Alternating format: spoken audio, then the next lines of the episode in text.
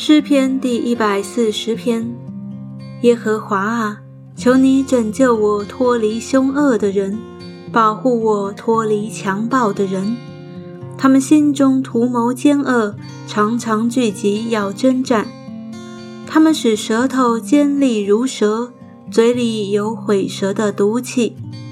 耶和华啊，求你拯救我脱离恶人的手，保护我脱离强暴的人。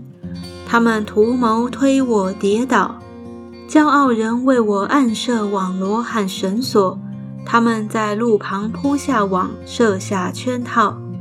我曾对耶和华说：“你是我的神，耶和华啊，求你留心听我恳求的声音。主耶和华，我救恩的力量啊，在征战的日子，你遮蔽了我的头，耶和华啊。”求你不要遂恶人的心愿，不要成就他们的计谋，恐怕他们自高。至于那些昂首围困我的人，愿他们嘴唇的奸恶陷害自己，愿火炭落在他们身上，愿他们被丢在火中，抛在深坑里，不能再起来。